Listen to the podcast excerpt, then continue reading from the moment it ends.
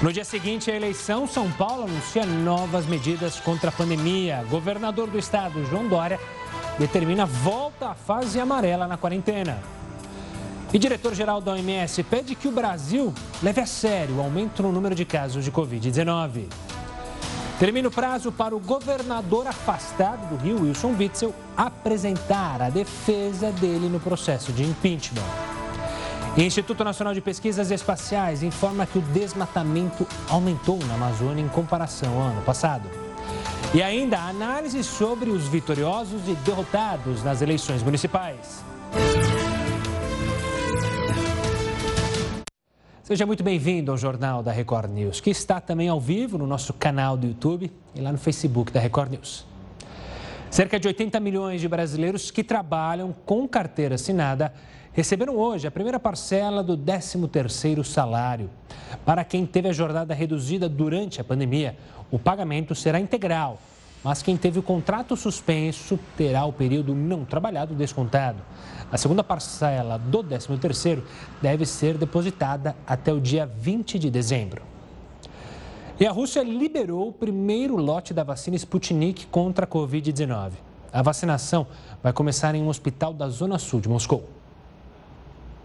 O hospital informou que os médicos residentes que quiserem receber a vacina precisam fazer um cadastro no site do governo. Além disso, é necessário apresentar um teste com resultado negativo para a Covid-19. As primeiras pessoas receberam a vacina na semana passada. Nessa mesma semana, o governo russo disse que a Sputnik tem 95% de eficácia depois da aplicação da segunda dose. Mas é importante lembrar que esses resultados ainda não foram publicados em revistas científicas e também avaliados por outros pesquisadores. O registro da vacina contra a Covid-19 foi o primeiro no mundo. O imunizante causou muita polêmica na comunidade científica, principalmente porque eles anunciaram a última fase de testes e também a vacinação em massa de forma simultânea. O governo do Paraná fez uma parceria com o governo russo para a produção da Sputnik em solo brasileiro. Em outubro, o fundo russo que financia o desenvolvimento da vacina disse que o Brasil pode começar a produção em dezembro. O acidente entre um ônibus e um caminhão, que deixou 42 pessoas mortas no interior de São Paulo, foi reconstituído em três dimensões por uma nova tecnologia. A área da batida entre as cidades de Itaí e Itaguaí será digitalizada, então a colisão recriada virtualmente por um scanner. Os técnicos estiveram hoje no local. O laudo dos peritos e a reconstituição vai tentar esclarecer o que de fato provocou esse acidente terrível. Ontem morreu a 42ª vítima, Juliano Paulo Luiz. Nesta segunda-feira, a empresa de roupas onde a maioria dos mortos trabalhava fez uma homenagem. Um mural com fotos das vítimas foi montado e rosas brancas distribuídas aos parentes e amigos. Terminou hoje o prazo para o governador afastado do Rio, Wilson Witzel, apresentar a defesa dele no processo de impeachment. O repórter Pedro Paulo Filho tem as informações. Uma boa noite, Pedro. Ele entregou essa defesa? Oi, Gustavo, boa noite para você, boa noite a todos. Entregou sim, a defesa foi entregue ao Tribunal Especial Misto, que é formado aí por cinco desembargadores e cinco deputados estaduais. E é o que vai acontecer agora. A partir de agora, esse tribunal vai se reunir para definir, discutir o calendário do, do, da instrução desse processo, que é quando as testemunhas de defesa e acusação, defesas a favor e contra Wilson Witzel, vão aí dar seus depoimentos e também vão participar de acariações. A expectativa é que ainda haja uma possibilidade de novos argumentos, tanto da defesa tanto, quanto da acusação, para que no fim de janeiro o processo seja concluído com o julgamento, a sentença final, se Wilson Witzel deixará definitivamente o Palácio Guanabara ou se vai poder retomar seu cargo como governador no estado do Rio de Janeiro. Por enquanto, quem está nessa cadeira é o vice-governador, atual governador em exercício, Cláudio Castro. Ah, lembrando, a gente lembra que o Wilson Witzel ele foi afastado do cargo em agosto desse ano por determinação do Superior Tribunal de Justiça. Wilson Witzel que é acusado de corrupção por suspeita de desvios em recursos da área da saúde durante a pandemia. Nós entramos em contato com o Wilson Witzel para pedir um posicionamento, mas segundo a assessoria, ele não quis se manifestar. Gustavo. Obrigado pelas informações, Pedro. E olha, toda vez que as eleições municipais acabam, sempre surgem algumas curiosidades. Nós separamos algumas dessas curiosidades, os números das eleições, e a gente coloca aqui na tela para você matar essa curiosidade. Olha só, 29,43% de abstenção. Ou seja, pessoas que não foram votar. Em algumas cidades, como São Paulo, por exemplo, se você soma a abstenção, os votos brancos e os votos nulos, fica em primeiro. Ou seja, as pessoas não quiseram escolher entre os dois candidatos, por exemplo, aqui de São Paulo. É um dado interessante. Quatro partidos não elegeram prefeitos. Você vê eles na tela: PCB, PCO, PSTU e União Popular. Esses quatro partidos não tiveram nenhum é, prefeito eleito. 784. Esse é o número, na verdade tem um partido a mais aqui, com o partido que mais elegeu, que foi justamente o MDB. 784 prefeitos. Daí tá esse número alto, mas é um declínio comparado a outras eleições para o MDB. Mas ainda assim, ele aparece ali na liderança. 34 milhões é o partido, é, o PSDB irá governar o maior número de brasileiros, ao todo 34 milhões. Ou seja, apesar de ter mais prefeituras no MDB, em número populacional, o PSDB governa mais. 45% dos municípios serão administrados pelo Centrão, conhecido Centrão, aquele conjunto de partidos que hoje faz parte da base do governo e ajuda na aprovação das propostas justamente vindas do Palácio do Planalto. Vamos para a próxima tela com outros dados interessantes sobre essas eleições. PT não conseguiu nenhuma capital nenhuma capital, isso é um dado histórico para o Partido dos Trabalhadores. Apesar disso, são 183 prefeituras, também um declínio comparado à eleição de 2016. 17 viradas. O que são essas viradas? Ou seja, candidatos que no primeiro turno ficaram em segundo, mas no segundo turno conseguiram a virada, ultrapassando aquele candidato que estava na frente. Apenas uma mulher prefeita na capital em Palmas, a única mulher. A gente ainda tem, claro, a eleição em Macapá, há mulheres concorrendo, mas até agora só uma mulher. Vamos para a última tela com dados interessantes. Ainda sobre representatividade, apenas oito negros eleitos nas 25 capitais. E, para fechar, 5.297 candidatos não receberam votos, ou seja, não receberam nem um voto sequer nem eles mesmos votaram neles, o que, claro, gera a investigação, ou seja, porque se é um candidato, pode ser uma candidatura laranja, que nem mesmo ele sabia. Esses são alguns números das eleições, mas para entender o que os resultados das eleições representam para o futuro político do país, não só dos municípios. Eu vou conversar agora com Márcio Coimbra, que é cientista político do Mackenzie. Para essa conversa, claro, Heraldo Barbeiro também está conosco para analisar esses números. Márcio, antes de mais nada, uma boa noite, obrigado mais uma vez pela participação aqui conosco. Eu queria então uma análise inicial, a gente mostrou alguns números aqui, Márcio, mas o que a gente pode vislumbrar? Qual é a tendência do momento no mundo político após essas eleições deste domingo? Boa noite, Gustavo. Boa noite, Heródoto. Boa noite, telespectador. Nós passamos realmente por um processo eleitoral muito diferente, um processo eleitoral dentro de uma pandemia, é, que nos deu muitas diretrizes para onde o país está indo e também de onde viemos. Nós viemos de uma eleição de 2016 e 2018 que basicamente trazia a antipolítica, os outsiders, uma vontade de renovação muito grande. E nessa eleição, Gustavo, o que, que a gente acabou vendo?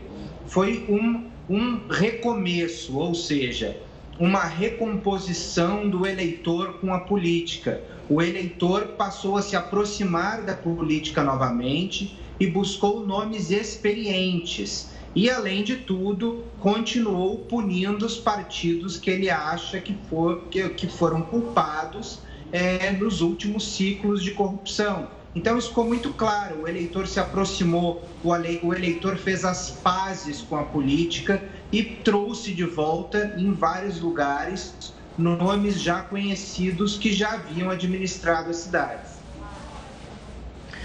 O Márcio, é, queria aproveitar a oportunidade, né? a gente tem acompanhado aqui as suas, as suas, seus depoimentos aqui no nosso, nosso jornal, Você dizia há algum tempo, acho que, acho que foi no domingo que nós conversamos, que eh, o Boulos, o candidato à esquerda aqui para São Paulo, ele não visava se tornar prefeito da cidade, mas ele estava se preparando para 2022, quando aí a gente vai ter a eleição presidencial, governadores e tudo mais. Te pergunto o seguinte: você acha que isso se consolidou ou não? Obter, obter 40% dos votos em São Paulo foi uma vitória ou não para o Boulos? Heródoto, é ótima pergunta. Foi sim, foi uma vitória. Boulos conseguiu aquilo que ele estava buscando, que era chegar ao segundo turno, ter uma exposição, ter um nome nacional. Ele também teve a sorte ou a estratégia de conseguir enxergar o desgaste do PT, que continuava muito grande e conseguiu assumir um protagonismo nas esquerdas. Apesar do PSOL ter eleito alguns vereadores em alguns lugares do Brasil e não ter feito um grande número significativo de prefeitos, essa eleição se concentrou na figura do Boulos, porque a partir de agora ele vai tentar passar por um processo de liderança das esquerdas ele vai tentar liderar um bloco de esquerda com vistas a 2022 e provavelmente vai tentar ir junto com o PT, vai tentar com que o PT venha com ele e eles possam disputar essa eleição de 2022 juntos. Vão tentar agregar outros partidos de esquerda, mas o Boulos conseguiu o objetivo dele, que era uma projeção nacional para ir disputar a presidência da República em 2022. Márcio, eu queria analisar agora uma outra frente, a frente de centro, centro-direita. A gente teve importantes vitórias, principalmente para o DEM, o PSD do próprio Gilberto Kassab também teve uma votação expressiva. Ou seja, você acredita que quem quiser se postular como candidato centrista vai ter que flertar justamente com esses partidos, o DEM, o PSD? Olha, eu acho que pode sim. É, a questão é toda a seguinte: a, a, eu acredito que pode ser que sim, é, mas você não necessariamente precisa estar nesses partidos. Você tem que ter é um discurso mais centrista, um discurso mais de gestão e de resultado. Então, na verdade, você não precisa nem estar nesses partidos. Você pode estar no PSDB, por exemplo eu sempre lembro que existe um potencial candidato do PSDB que vai muito além do Dória, que é alguém que possui exatamente essas características centristas, que é o Eduardo Leite, governador do Rio Grande do Sul.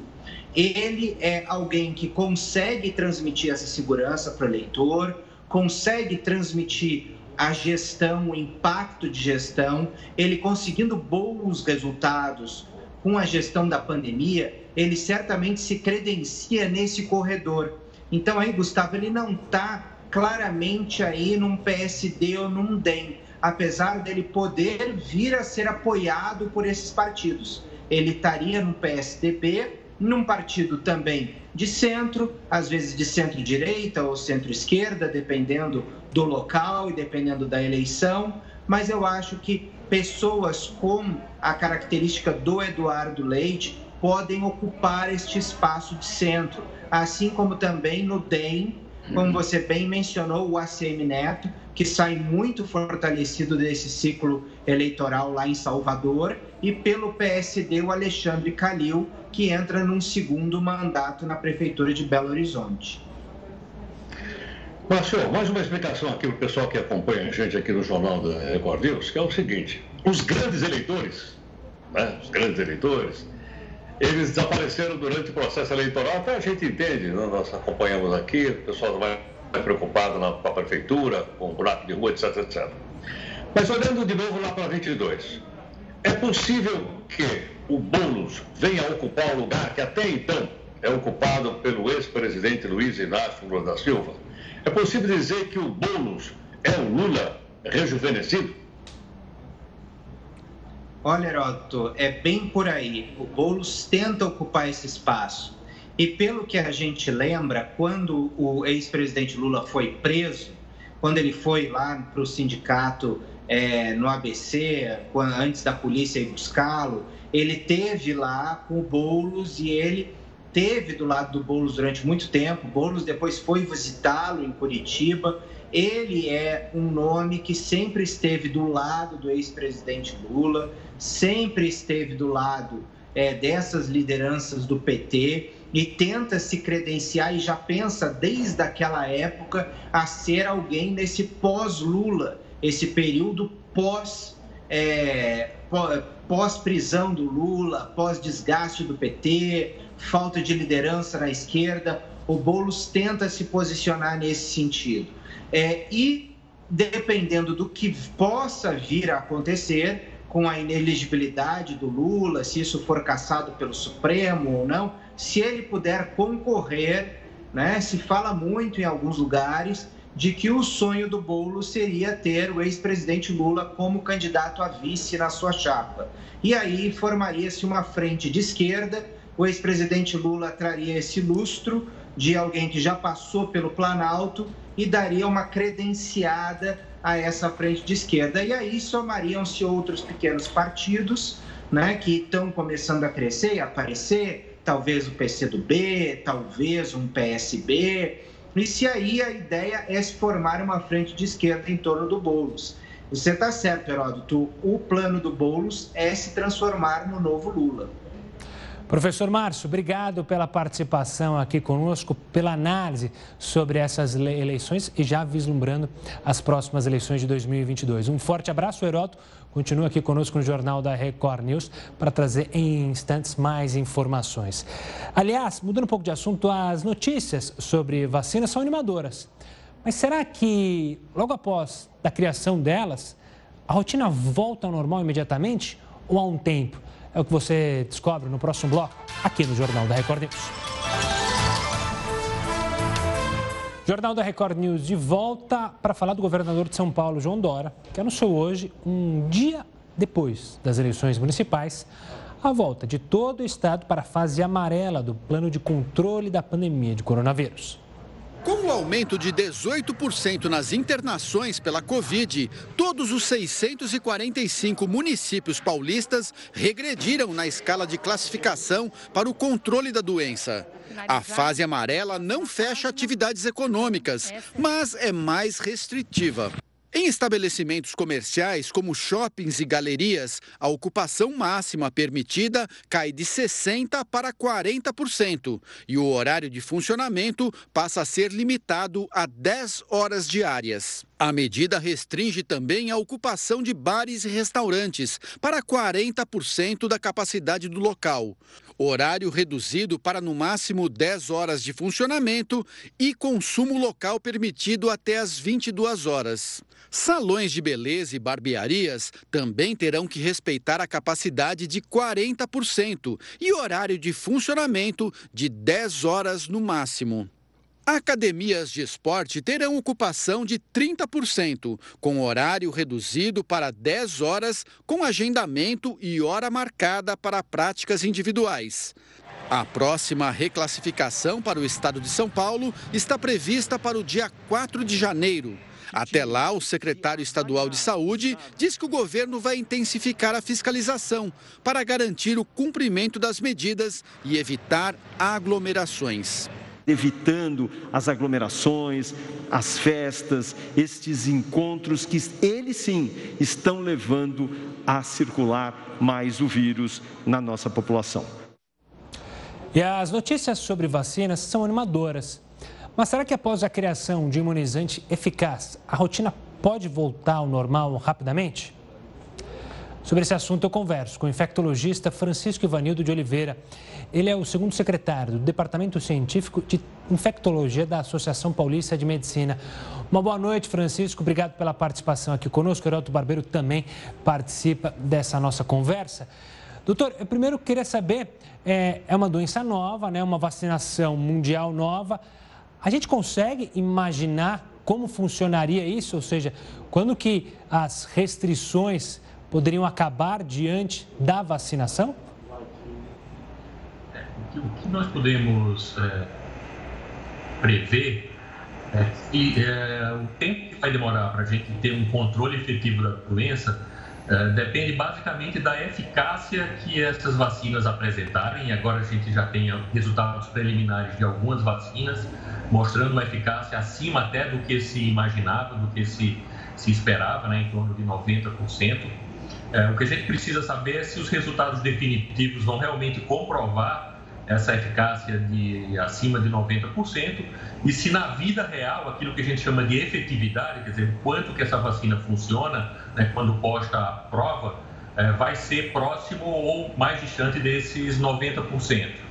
Além disso, um outro fator fundamental para determinar é, quanto tempo vai demorar para a gente voltar a, uma normalidade vai ser a, a própria disponibilidade e a capacidade é, que os governos vão ter é, de, de, fazer essa vacinação. Quer dizer, primeiro, é, qual, qual o fornecimento que a, que a indústria ou as diferentes indústrias, os diferentes laboratórios é, vão, vão fornecer de doses de vacinação. A gente está falando de uma doença a qual, a princípio, toda a população mundial é suscetível. A gente está falando de mais de 7 bilhões de pessoas. Obviamente que a gente não vai ter vacina disponível para 7 bilhões de pessoas, a gente vai ter que, é, que priorizar. Uh, uma vez priorizada, qual que vai ser a capacidade efetiva de cada governo, de cada organização, uh, de, fazer, de fazer essas vacinas chegarem à ponta, de fazer a vacina chegar à população. É isso que vai determinar quanto tempo a gente vai demorar para ter uma, uma, volta àquilo que a gente chamava de normalidade. Então, Francisco, uma pergunta que eu acho que qualquer pessoa, qualquer leigo, inclusive eu, gostaríamos de ter uma orientação sua. Uma vez a pessoa vacinada, ela pode vir a contrair a doença mesmo sendo vacinada? Primeira parte da pergunta. A segunda é o seguinte: se eu estou vacinado, ainda assim eu consigo transferir o vírus para outras pessoas? Por isso a circulação aberta de uma pessoa de vacinada não é exatamente como nós leigos achamos que pode ser? Excelente, excelentes perguntas, Heródoto. Em relação à primeira pergunta, sim, uma pessoa vacinada é, pode ainda contrair a doença.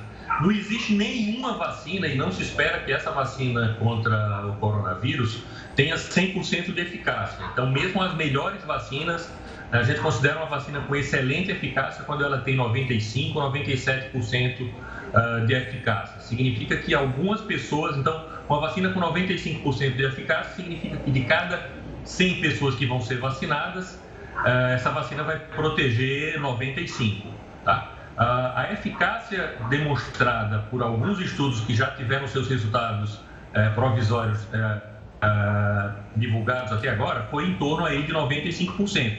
A gente não sabe se isso vai eh, permanecer até o final até os resultados definitivos.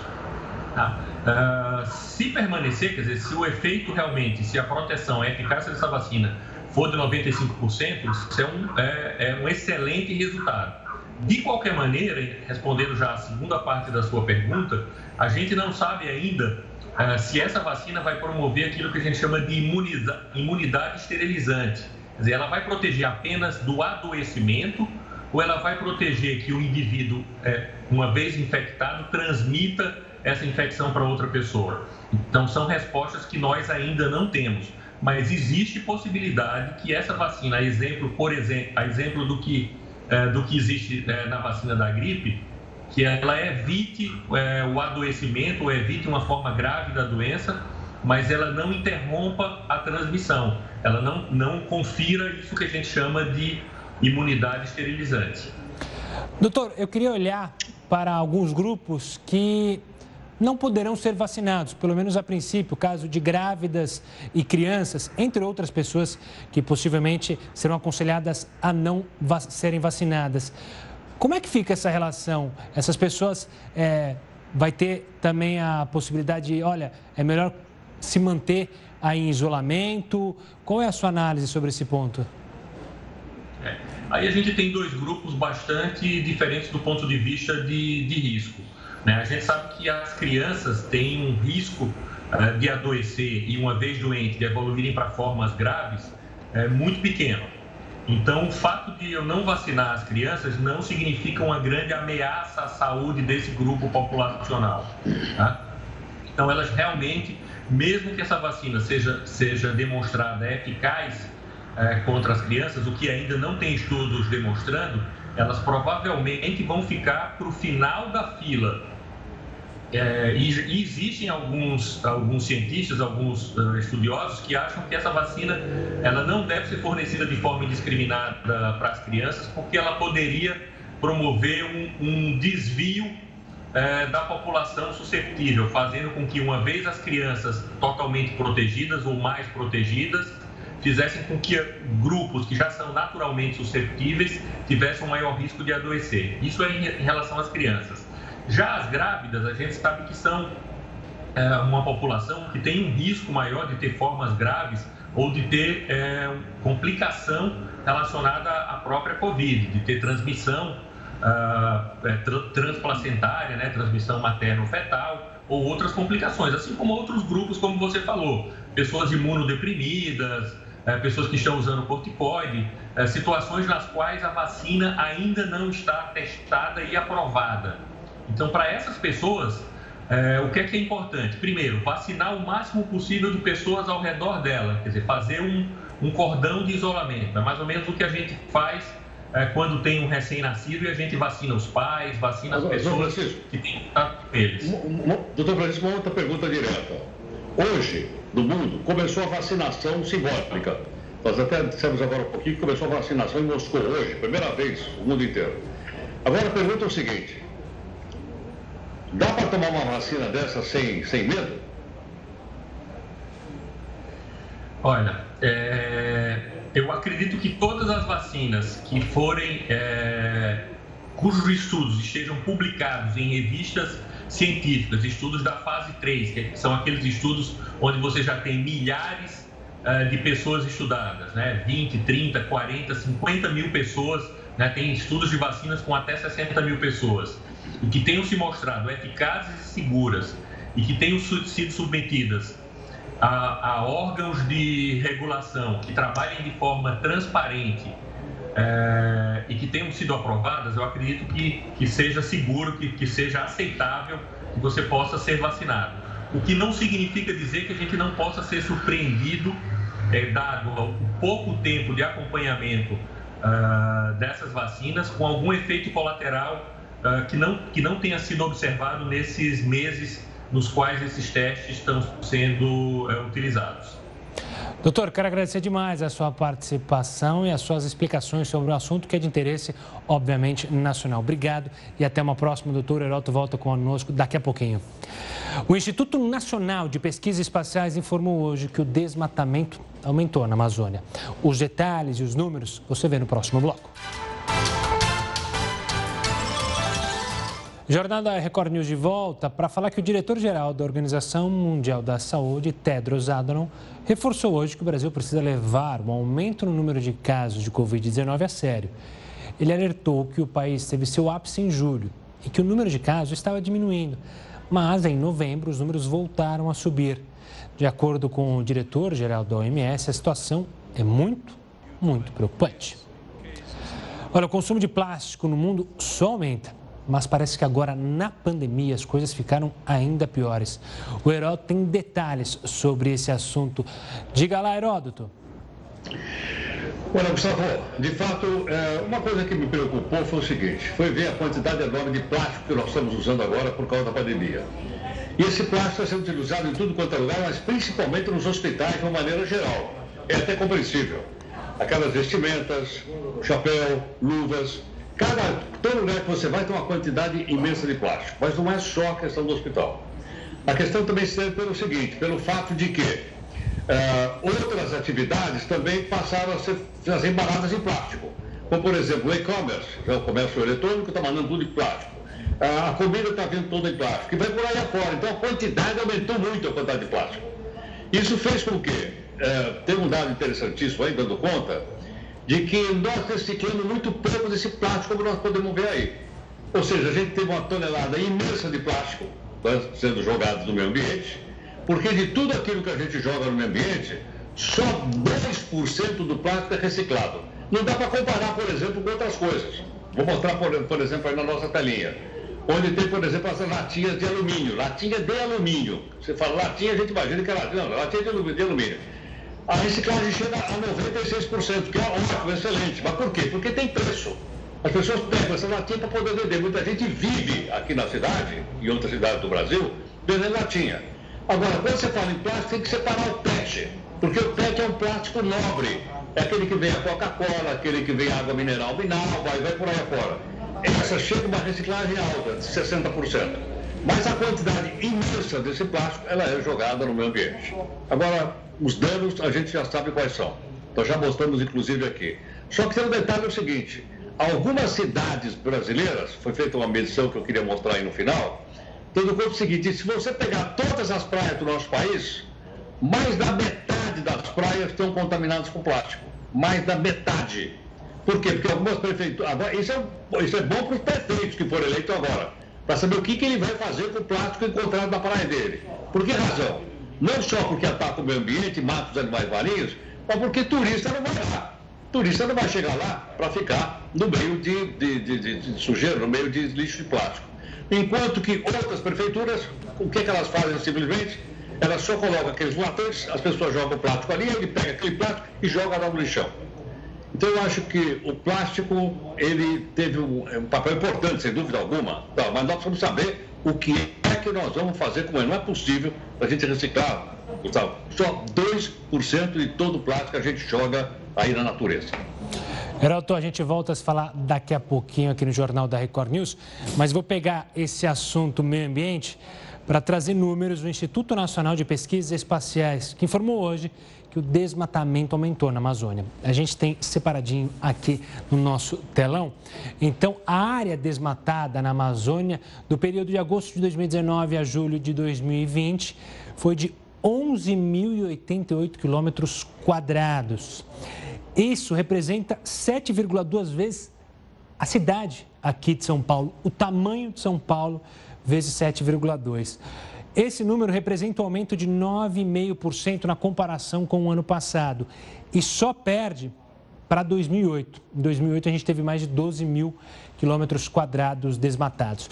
Na outra tela a gente tem aqui os estados que foram campeões no desmatamento lá na Amazônia. O Pará, com quase 50% do desmatamento, são 5 mil quilômetros quadrados desmatados no Pará. Mato Grosso, com, 1, com 1.767 quilômetros quadrados, representando 15,9%, e o Amazonas, com 1.512 é, 1.521 é, quilômetros quadrados. As informações foram divulgadas hoje pelo PRODES. A gente, claro, segue atento a isso. E alguns candidatos, a gente vai falar mais sobre eleição, porque teve candidato que foi eleito, mas não levou famosa candidatura impugnada. A gente te conta os detalhes sobre isso, sobre essa situação, daqui a pouco aqui no Jornal da Record News. Uma comissão da Agência Nacional de Vigilância Sanitária, Anvisa, já está na China para inspecionar o laboratório Sinovac, parceiro do Instituto Butantan, no desenvolvimento da vacina Coronavac contra a Covid-19. A equipe de inspetores observa se as práticas estão de acordo com os regulamentos da Anvisa e também das principais agências sanitárias do mundo. E isso ocorreu nessa noite. Já é o segundo dia de inspeções. No primeiro dia, foram conferidos os itens do sistema de gestão de qualidade da empresa. O trabalho segue até o próximo dia 4. Em seguida, a equipe da Anvisa inspeciona uma outra fábrica chinesa, a que produz os insumos da vacina da AstraZeneca, produzida no Brasil, numa parceria com a Fiocruz. Vamos voltar a falar de eleição, porque há coisas que só acontecem aqui no Brasil, que está na América Latina. Alguns candidatos foram eleitos mesmo com a candidatura impugnada. Para entender o que pode acontecer, eu converso agora com Alberto Rolo, que é advogado especialista em direito eleitoral. Heroto, como sempre, aqui conosco também para conversar com o Rolo. Rolo, antes de mais nada, uma boa noite, obrigado pela participação. São mais de 100 candidaturas é, que ganharam, mas, entre aspas, não levaram. Como que deve ocorrer, ou seja, então vai ter que esperar a justiça decidir para saber se de fato quem ganhou nas urnas pode ser prefeito? É isso mesmo. Na verdade, isso não devia ter acontecido, que a lei fala que os registros deveriam estar julgados com no mínimo 20 dias antes da eleição. na primeira instância e na segunda instância, que são TRE. Só que ninguém contou para mim que a gente ia ter pandemia. Portanto, os prazos acabaram ficando muito espremidos, muito encurtados. Então, a Justiça Eleitoral não conseguiu julgar. Não é o correto, não deveria ter acontecido, mas aconteceu. Então, esses candidatos, em tese eleitos, pelo menos numericamente, só vão poder ser diplomados e tomar posse se ganharem os recursos. Se não ganharem os recursos, se forem candidatos majoritários, nova eleição. Se forem candidatos proporcionais, faz o, o recalque. Doutor Rolo, hoje eu vi também uma notícia que gostaria que você explicasse aqui para a gente. O candidato Marquito Vilela, candidato à prefeitura de, de Goiânia, está convalescendo no hospital aqui em São Paulo, no hospital, acho que no Albert Einstein aqui em São Paulo. Acho que a gente perdeu o áudio do. Acho que a gente perdeu o áudio do, do Heroto, mas eu imagino que a, a, a, pergunta é justamente sobre o que ocorre com o candidato Maguito, que está internado, ele é diplomado lá no, no hospital. Como vai funcionar? Isso já aconteceu alguma vez na nossa história jurídica recente, Rolo? Já, a gente já tem aí alguns casos, e inclusive é muito bom ver o Heródoto se cuidando bem de saúde, e contente. Uh, o que, que a Justiça Eleitoral responde nesses casos? A lei fala que pode substituir candidato que falecer até o dia da eleição. Então, isso aconteceu, se não me engano, em Passa 4, em Minas Gerais, e algum outro município. Até o dia da eleição, o candidato falecer pode ser substituído e aí o substituto é que vai ser votado. E o curioso é que a foto que vai aparecer na urna eletrônica é da foto do falecido, porque não deu tempo de trocar a foto, né? Mas quem vai ser eleito vai ser o novo substituto. No caso do Maguito Vilela, uh, é um pouquinho diferente, porque ele uh, foi candidato, ele participou da eleição, embora né, nos últimos dias, inclusive, com problema de poder uh, não poder fazer campanha, porque está internado, hospitalizado, e se alguma coisa ruim acontecer, a Justiça Eleitoral já decidiu que assume o vice. Por que assume o vice? Porque o vice também é eleito, o vice também é votado. Então, se alguma coisa acontece com o Maguito, o vice assume. Agora, respondendo a sua pergunta objetivamente, se ele ainda estiver no hospital, hoje em dia os diplomas são emitidos pela própria internet. Você entra lá com o nome, os seus dados e a internet, o diploma é emitido pela internet. E a posse também, em 1 de janeiro, tem 30 dias para tomar posse. Então vamos torcer para que até lá ele seja prontamente recuperado, porque é a vontade do eleitor que ele seja o próximo prefeito. A gente torce muito. O filho dele mencionou até que o pai ficou emocionado ao ser informado sobre a vitória. Rolo, eu quero voltar é, na análise sobre justamente essas candidaturas impugnadas. Você falou que ninguém, a justiça não sabia que ia ter uma pandemia e isso atrasou os prazos. O que acontece se em determinados municípios a justiça não for célere o suficiente para definir sobre o candidato? A gente fica com um mandato tampão, quem assume a partir do dia 1 de janeiro? Porque constitucionalmente não pode é, o prefeito atual se manter, né? Fica numa situação, ou seja, sem prefeito? Perfeita a sua análise. Então, são dois caminhos. Primeiro, Uh, se o prefeito foi eleito pelo voto popular e ainda pende recursos na justiça eleitoral, ele pode tentar uma liminar na instância superior, no caso vai ser no TSE, para que ele provisoriamente, até que a justiça julgue definitivamente esse processo, ele assuma e exerça o mandato, porque afinal de contas ele teve votos para isso. Ou se não conseguir eliminar, se a justiça entender, mesmo assim você tem que esperar o julgamento final, quem assume a prefeitura é o presidente da Câmara. Todos os vereadores vão tomar posse em 1 de janeiro, vai ser eleito um presidente, e aí, nesse caso, este que for eleito presidente faz as vezes de prefeito até que a Justiça Eleitoral decida como é que fica a situação jurídica do prefeito. Rolo, mais uma vez, obrigado pela participação aqui, pela explicação sobre essas minúcias aqui da Justiça Eleitoral que existem no Brasil. Obrigado e até uma próxima, Rolo. Ainda falando sobre justiça eleitoral, mas a do Distrito Federal, por lá foi determinado a quebra do sigilo de dados dos três brasileiros investigados por aquele ataque cibernético ao Tribunal Superior Eleitoral no primeiro turno. Segundo o inquérito, os três suspeitos teriam praticado pelo menos cinco crimes, entre eles obtenção de informações sigilosas por meio de invasão a dispositivo de informática. A investigação tenta provar a conexão deles com um hacker preso em Portugal no sábado. No mesmo dia, uma operação aqui no Brasil apreendeu CDs, DVDs, pendrives, HDs, tablets e smartphones em São Paulo e Minas Gerais. A partir desse material, os investigadores esperam provar o plano de ataque elaborado entre os brasileiros e o hacker português. Segundo fontes da Polícia Federal, as conversas do grupo teriam começado num site de bate-papo. Os ataques causaram instabilidade nos sistemas de informática do tribunal, principalmente no aplicativo e título no primeiro turno das eleições. Os suspeitos também vazaram dados pessoais e sigilosos de servidores do TSE. Segundo o promotor que pediu a quebra de sigilo dos investigados, não houve interferência no processo eleitoral. Cabe ressaltar que não foram identificados quaisquer elementos que tenham prejudicado a eleição, a segurança e a apuração dos resultados da eleição nesse pleito eleitoral de 2020. 10 horas em ponto pelo horário de Brasília. O Jornal da Record News fica por aqui, mas óbvio que você segue muito bem informado com a Manuela Caiado e o News das 10. Tchau, tchau.